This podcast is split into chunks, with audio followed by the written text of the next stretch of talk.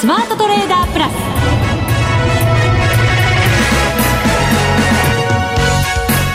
全国のリスナーの皆さんこんにちは。内田まさです。この時間はザ・スマートトレーダープラスをお送りしていきます。まずはこの方にご登場いただきましょう。国際テクニカルアナリスト福永博之さんです。こんにちは。よろしくお願いします。よろしくお願いいたします。新年度がスタートいたしまして、はい、忙しい季節ですよ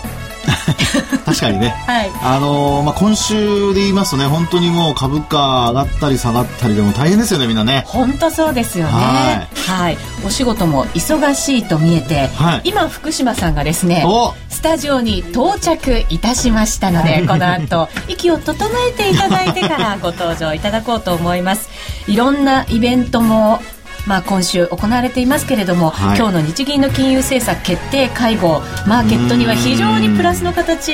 で、はい、えー、結果を残してくれたんじゃないかと思いますよ。そうですね、まああの株高債券高そして円安とい。うことで、はい、まあ、日本のマーケットにとっては非常にいい結果になりましたですね。本当そうですね、はい、日経平均で2.2%の上昇。272円34銭高の1万2634円54銭と、はい、高値に接近しても本当にあとちょっとですよね。そうですよね。まああの日経平均株価自体はまあザラバのね、えー、650円ですか、はい、そこまでちょっと届か。ずというところではあるんですけども終値ベースでは1年1円ぐらいというところで、はいえー、これ明日ね、この調子ですと、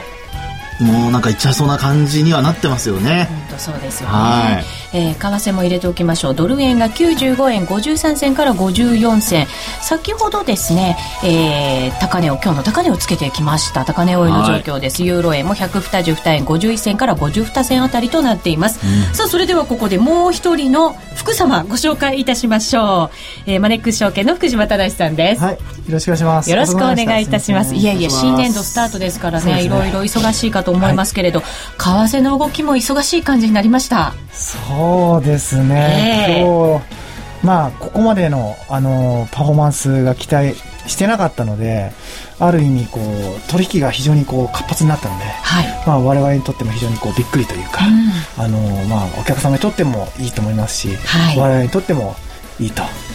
この番組にとってもいいと。そうですね。いいことずくめですね。いいことずくめですね。ポジション逆の人には大変だったと思いますけどね。そうですね。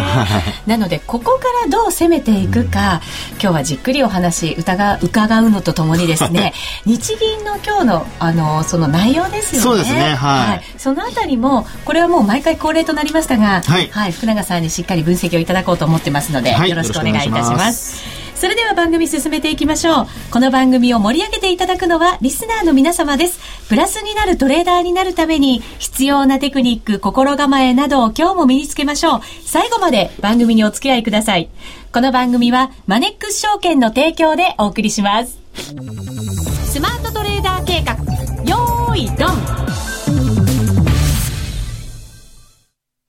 ザ・スマートトレーダー計画、よーいドン。このコーナーでは、まずは今日のマーケットの動きから分析をいただこうと思います。はい、日銀の金融政策決定会合が昨日今日と行われまして、今日結果が発表されました。はい、何時にその結果が発表されるのか ちょっとドキドキだったわけですが。そうですね。はい。まあ、あの、早い時ですとね、お昼休みの間に、まあ、出てくるというケースが多かったんですけども、はい、まあ、今日の発表は、あの、公表ベースで言いますと1時40分というね、えー、日銀のホームページ見るとちゃんと時間出てますので、はい、あの、間違うことがないようにこう出てるわけなんですけども、まあ、それご覧いただきますとですね、えー、まあ、その時間から、あ為替、先ほどもお話しましたように株、えー、それから債券ですね、まあ、こういったものが全部一斉に動き始めたという流れになってますね。はい、そうですね。長期金利は過去最低を更新しましたからね。そうですね。えー、あの、長期金利で言いますと、これまでですね、あの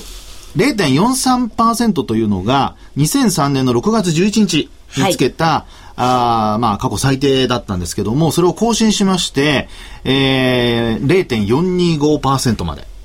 ね、えー、ちょっとこう、債券高になったということになってますね。うん、まあですから、金利がね、これ、それだけ、まあ低下している史上最高の利回り、まあ最低利回りですね。まあこれを下回ったということで、まあ債券の価格自体は上昇しているわけですから、あ先ほどもお話ししましたように債券高、それから、まあ円安で、まあ金融緩和で金利が下がってますから、まあ為替は円安に触れて、で、えー、まあ、それを交換して株価は上昇という形ですね。はい、そうですね、はい、この理由にはやっぱり日銀が発表した量的な金融緩和進める姿勢という、はい、その内容ですね。そうですね。重要だったと思います。はい。あの、まずですね、その日銀のホームページをご覧いただきますと、あの、量的だとか、あと質的金融緩和の導入についてという発表文があるんですね。はい。で、これご覧いただきますと、まず最初に出てくるのが、まあ、これが多分サプライズにつながってるんだと思うんですけども、まあ、これまではですね、あのー、まあ、具体的に例えば何兆円買い増ししますとか、まあ、そういうこう、国債に関する話だけだったんですけども、今回はですね、あのー、まあ、包括的なと言いますか、まあ、例えばですけれども、あの、2年程度の期間を念頭に置いて、できるだけ早期に実実現すると。うん、これはまあ国会の答弁なんかでもいろいろ黒田さんがお話しされてた内容ですよね。でそれに加えてですね、まあ、ここからが超具体的になるんですけども、はい、えー、マネタリーベース及び長期国債 ETF の保有額を2年間で2倍に拡大すると。うんまあ、これ、まあ、今までの買ってた金額を、まあ、倍にするっていうことですよね。それからあと、あの、2年間っていうのを、これまでもずっと、あの、まあ、おっしゃってましたから、まあ、そういう意味ではその2年間の中で具体的にこういうことをしますよというふうに発表したということになりますよね。うん、それからさらにですね、まあ、こちらはちょっと前から言われたことではありますけども、長期国債の買い入れの平均残存期間、はい、こちらも2倍にすると、うん、2倍以上に延長するということで、うん、えー、量、質ともにまあ、ここからちょっと、あの、私は笑ってしまうんですが、次元の違う金融緩和を行うと。次元の違う。これわざわざ、あの、日銀のちゃんとあの、あの、えー、公表のその文書に出てるんですからね。これ私が言ってるわけじゃないんですよ。次元の違う金融緩和を行うということで、はい、まあ、あの、今回この最初の文章を見てもですね、えー、黒田さんの並々ならぬ決意というか、うん、日銀のね、えー、決意というのがはっきり現れているなということになるんじゃないでしょうかね。今までとは次元の違う決意ですよね。はい、そうですね。であと、株式市場に、まあ、その他プラスになった面で言えばですね、まあ、やはりあの、ETF、それから J リートの保有残高ですね。えー、これ、まあ、それぞれ年間約1兆円。はい。で、えー、まあ、ETF の方が1兆円ですね。それから、あと、あの、J リートの方で年間300億円に相当するベースで増加するよう買い入れを行うと。うん、ですから今日は、まあ、不動産株なんかがですね、株式市場で上がってましたけれども、えー、まあ、こういったところが株式市場にとってはプラスに働いたということなんでしょうね。うで、えー、まあ、あの、先ほど話に出ましたように国債の利回りが低下したということで、えーえー、まあ、円安に触れたということですから、はい、まあ、為替市場の方でもですね、もう1円以上、まあ、ほぼ2円近くでしょうかね、えー、大幅に、まあ、92円台から、そうでしたね、はい、92円の後半がありましたけれど、そこから一気に今もう95円台の半ばまで。半ばまで。ですね。うん、で、直近、ニューヨークなんかの時間を、あの、参考にしますと、96円の70銭台というのが、あの、まあ、こう直近の高値なんですよね。そうですね。3月の半ばぐらい、3月12日に、一応高値をつけて、そこから調整だったわけですね。そういうことですね。ですから、そこのですね、えー、高値を今なんか目指そうというような、はい。まあ、そんな、まだまあ2円ぐらいはあるんですけれども、あの、目指そうというような動きになってきているということなんでしょうね、これね。ね。ここ数日間の下落を本当に一気に取り返そうとしているような、はい、そんな動きに見えますよね。本当そうですね。ですから、まあ、この流れ、まあ、あの、あともう一つ、あの、えー、まあ、ヨーロッパの方では、ええ、今これから夕方で ECB の理事会が開催されますんで、まあ、ここでその利下げがないということになると、まあ、それこそですね、えー、さらにこう、円買いの、あ、ごめんなさい、円売りの、あの材料が出てくるということでしょうから、まあ、ユーロに関しても、やはりもうちょっとね、122円台から、さらにこう、ユーロ高になるというようなことも、まあ、考えられるかなというところでしょうかね。福島さん、なんかここのこうこの今週のイベントに向けて株価もそして為替もちょっと調整含みだったわけですけれども一気になんかこう抜けてくる感じはありますね。そうですね。まあよくあのあの値幅が縮まっているときに、まあ、あの、よく福永さん、ボリンジャーバンドの話とかあるえー、あると思うんですけども、で、その後に、こう、一気にこう、あの、出来高が大きくなるとかって話あると思うんですけども、やっぱり、先週の金曜日のイースター休暇で、かなりこう、取引少なくなっていて、まあ、もともと、あの先週からやっぱり為替に関しては特に取引減ってきてたんですよね。えで、一切休暇があって、で、かつ、この、えー、日銀の金融決定会合のイベントの様子見、ムードがずっと月火水まで来ていたので、えー、まあその分爆発したのかなと。で、当社の FX の取引もですね、すでにあの先ほど見てきたんですけども、もう昨日の1日の出来高をもう大きく上回っているような状況で、かなりお客様取引今しているような状況ですね。あまあ一旦なんか逆に持ってかれた方々はそのストップロス巻き込みながら上がってきたという、うん、まあそういう反面もあるわけですけれど、うん、ただしやっぱりこう長期的なあの円安の動きはまだ終わってないんだよっていう見方が多かったですよね。そうですね。えー、うん、だなので、まあ、5ドルなんかもあの直近の高値にもうほぼあの近く近いんじゃないですかね。あ本当そうですね、うん、これもだから、えっと、3月の頭ぐらいですもんね、うん、高値つけたのが。あの100円手前ぐらいまでいっていて。そこに随分とまた近づいてきてますか、ね、50銭あたりですよね、えー、やっぱり特に5ドルあたりなんていうのは強いのかなっていうふうに感じますけどね、うん、そうですね。今ちょっとやっぱり高値に近づいて少し戻り売りなんかも見られるところですけどそれでもここからヨーロッパ時間本格化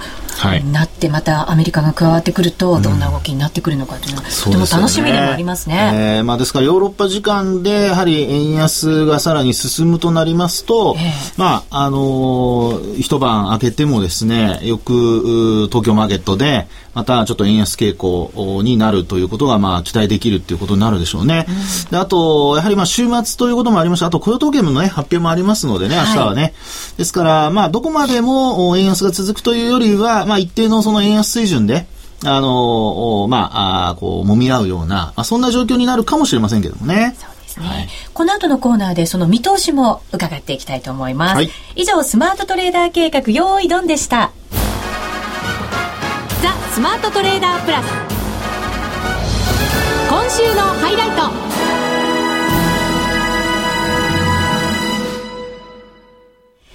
ザ・スマートトレーダープラス今週のハイライトです。ここからはですね、えー、今後の見通しを伺っていこうかと思います。まず、まだまだイベントは続いて、今晩の ECB もありますけれども、明日の雇用統計の発表、このあたりも大きな注目ですよね。そうですね。あのー、まあ、朝方の動きをですね、ご覧になってた方、あるいはもう、あのー、朝方の為替、あるいは昨日の夜からの為替の動きですね。えー、これご覧になってた方は、もう本当にあのー、その日銀の金融政策発表の後で、後と前でですね、はい、大幅に変わるという状況になってるわけなんですけども、うん、まあ、アメリカの方で見ますと、やっぱり ADP の雇用リポートが、あのー、ね、えー、予想の20万人届かなくて、はい、15万7千人でしたかね。えー、まあ、あの、中身、内訳自体、これ民間の話ですので、まだ、あの、はっきりわからないですけども、あの、アメリカの雇用統計が結果的に、あの、まあ、その、えー、集計の仕方ですね。これがほぼ同じになってきているということを考えますと、えー、ちょっと、あの、雇用統計の結果、予想に届かない可能性もあるのかなと。まあ、大体同じような20万人で出てますからね。そうですね。このところ ADP とのその乖離ってあまりなくなってきましたもんね。そうなんですよね。で、あの、まあ、一番やっぱり懸念されるのは、あの、政府部門なのか民間部門なのか、はい、まあ、もし仮にそのマイナスというか予想に届かないとなりますと、ええー、まあ、強制歳出削減の結果、やはりその政府系の例えば人員削減が行われているとかね、うん、まあ、そういうのが出てくると、ちょっとやはりあの雇用統計の結果が、えーまあ、悪くなる可能性もあると。はい、でただ、一方であの今日これだけですね、やっぱりあの円安に触れてるとなりますと、その雇用統計が悪くても、まあ、どの程度悪いかにもよるんでしょうが、うん、あの意外にもう反応しなくなったりとかね。ということも考えられますので、あの、もし良ければもちろん、その、さらに円安が進むとか、そういう状況になるでしょうから、あの、ちょっとまあ、あそういう意味では、あやっぱ雇用統計、えー、無視はできないかなという感じにはなってますよね。うん、そうですね。はい。ただしなんかこのところ見てると、イベントを超えて、なんかこう、重しが一つずつ取れていってそうですね。なんかそういう感じですよね。まあでも本当に、あの、黒田さんね、あれだけこう、リークしておきながら、それでもやっぱり為替円安に持っていくっていうのは、やっぱりね、あの、これまで政府でいろいろ任命責任云々っていうのを言われた場面ありましたけど、あの、今回やっぱり人選としては本当良かったなっていうふうに思いますよね。そうですね。こういうなんか心意気みたいなものが、きっと世界にも伝わるんじゃないかなと思いますよね。ね それがやっぱり一番重要な感じは、ね、そうですね。したりしますけど。はい、まあセンチメントがね、うん、あの、投資家のセンチメントがやっぱり上向いたまま維持できるっていうのは非常にいいことですので、はい、まあ、そのあたり、あの、本当これからもまだ期待できそうな感じですよね。そうですね。はい。もう一つ、今晩の ECB も注目されてますけど、福島さん、動きはどう出てくるんでしょうね？そうですね。ユーロに関してはですね、えー、あの、2月の、あの、下旬25日あたりに、こう、119円割った時期があったじゃないですか。はい、イタリアの選挙の、えー、イタリアの選挙不安のところで。で、そこのラインに実は、あの、到達しそうだったんですよね。なので、ここのサポートラインを下回るようなことがあれば、これ非常事態かなっていうふうに感じていたんですけどなんかこう動きが転換しちゃいそうな感じはありましたよね。そうなんですよね。完全に少しこう下降トレンドに入っちゃうかなっていう、えー、まあ注視していたんですけども、今日もう吹っ飛ばしちゃいましたね、その不安をですね。逆になんかこう、えー、ダブル底つけてみたいなそう、ね,、いう感じに見えますよね。はい。なので、ちょっとあの今日の ECB、まあ、ECB でっていうよりは、うん、どうかな、うん、少し悩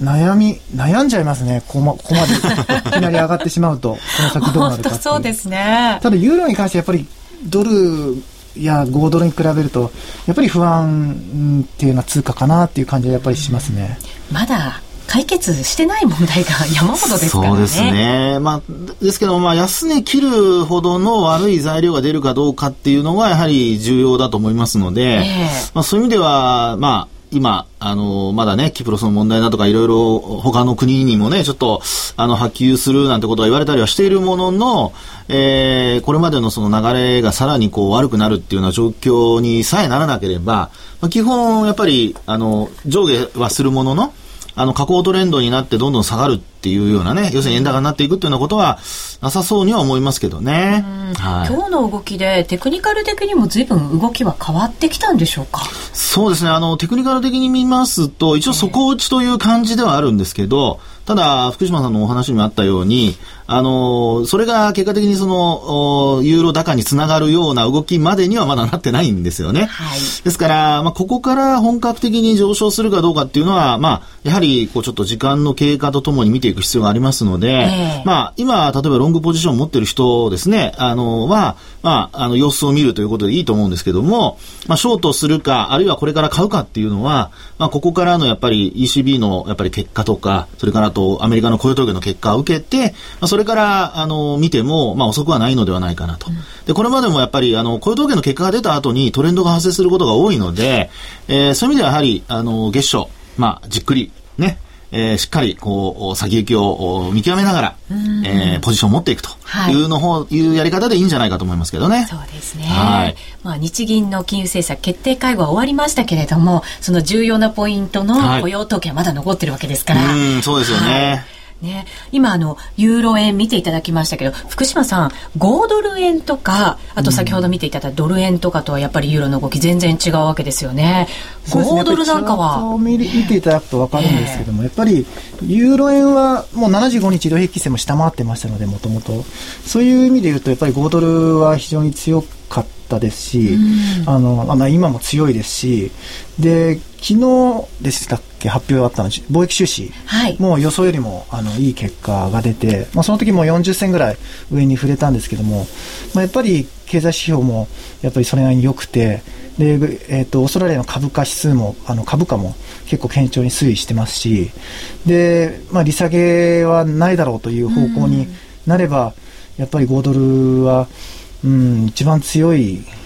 じゃないかなっていうふうに思いますね。安心できるかなと。うん、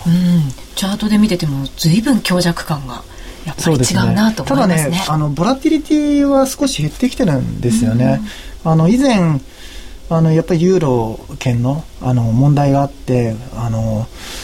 まあ、ユーロ危機の時はかなり5ドルもこう上下に触れていたんですけども、はい、少しちょっと安定してきていますよね、今は。うんね、ここ3日間で見ると、米ドル円がやっぱり一番ボラティリティが実は高くて、はい、ユーロ円のがあの実はボラティリティ低いんですよね、うん、すごい珍しいあの現象が起きてるなっていうふうに感じてます。なんか底根の方でなんとか保ってるっていうなんかそんな動きに見えましたけどね、はい、一目金衡表の冷やしなんかユーロ円で見ると、ちょうど抵抗体の加減のところで止まってるんですよね。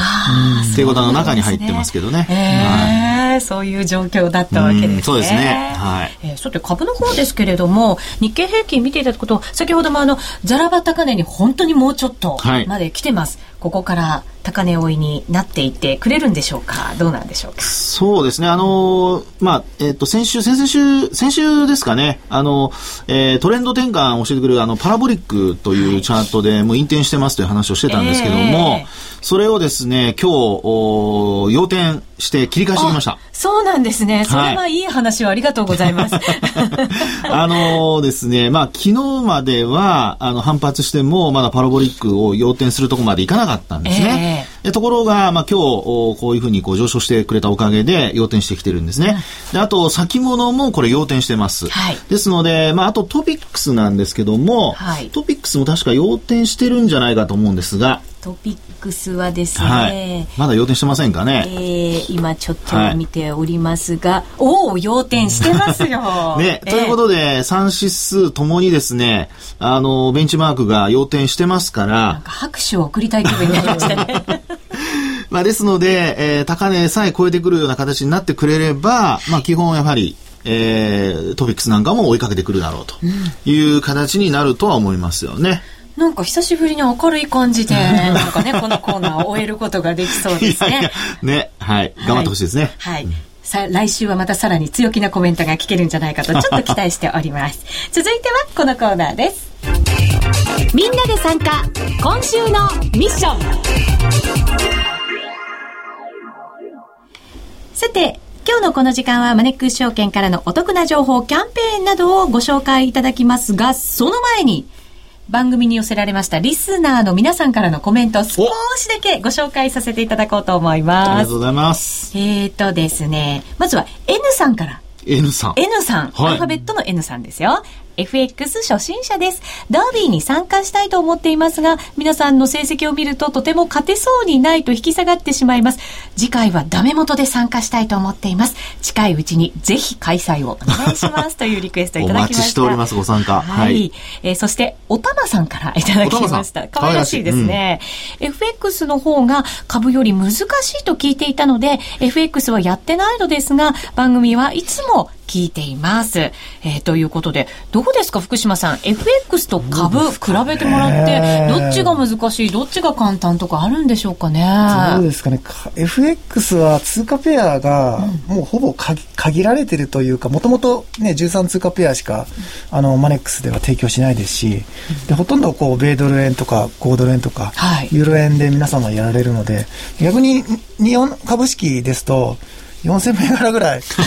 ありますから、そういう意味で言うと、まず、あの、通貨ペア選びというか、銘柄選びが楽なのかなと。うん、ですね、うん、そうするとどうなんでしょうね。レバレッジをやっぱりかけているので、なんかこう、難しいというより、ちょっと怖いなと思ったりする感覚があるんでしょうかね。うん、そこをよく、あの、全国セミナーで、あの、お話ししてるんですけども、FX の場合は外貨料金感覚で、えー、レバレッジを効かせないで、例えば100万円投資したかったら100万円入れて取引でしまできますし、なので、そこのところよく皆さん勘違いされていて、必ずこうハイリスクハイリターンになってしまうっていうふうにあのおっしゃる方多いので実はそこのところが違うんですよね。本当やり方次第自分でもやり方をこう選んでできるんですよね、うん、ただですねなんでレバレッジ効かせないといけないかっていうと為替の変動率ボラティリティよりあの個別株のボラティリティのが明らかにこう値幅が大きいのでよっぽど個別株の方が実はハイリスク入りたんですよ、動きを考えると。動きを考える。だから、レバレッジをある程度効かせないと、はい、為替の場合はこう、うまく利益出せない。